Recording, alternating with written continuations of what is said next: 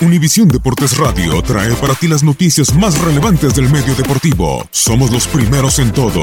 Información veraz y oportuna. Esto es La Nota del Día.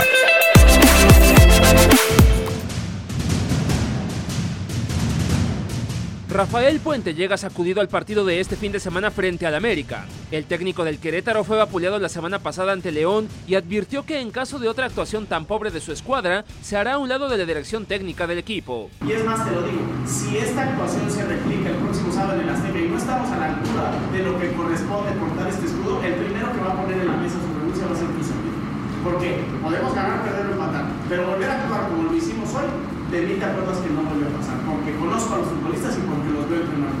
La sacudida de 4-0 ante la Fiera no es un caso único en la trayectoria del técnico mexicano.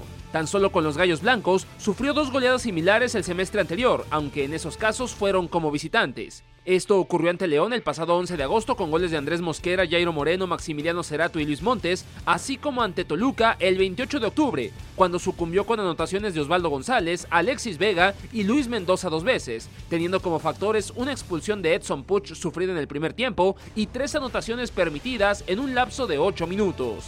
Pero las goleadas vividas por los equipos de Puente ocurrieron también en su estancia en Lobos WAP, destacan la ocurrida en su primer torneo en el máximo circuito, cuando Necaxa los sacudió 5-0 en el Estadio Victoria, en donde incluso sufrieron un autogol. Para el Clausura 2018, Santos los derrotó 4-2 en la comarca lagunera en el primer partido del torneo con triplete marcado por Yanini Tavares. El propio América, su rival de este fin de semana, también le propinó a Puente una goleada dirigiendo a Lobos. Al son de 5-1, los derrotaron en el Estadio Azteca con hat-trick de Henry Martín, más tantos de Renato Ibarra y Jeremy Menez.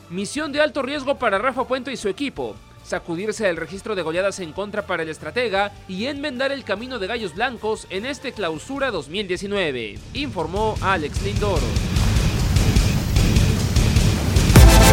Univisión Deportes Radio presentó la nota del día.